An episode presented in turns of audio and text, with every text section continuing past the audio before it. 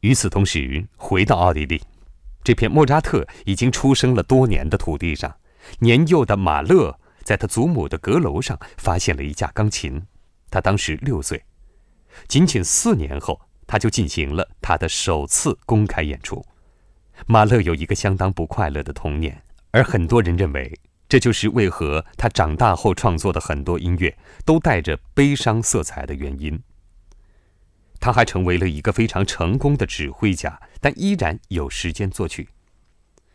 今天，他的交响曲在世界各地演出，他一共创作了十部交响曲。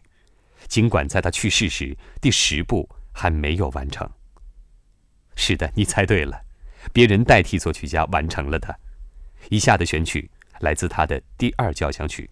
这部作品为一个巨大的管弦乐团以及一个合唱团，包括一架管风琴和一些教堂钟在内的各种特殊乐器而作，它们产生了一种强大的音响。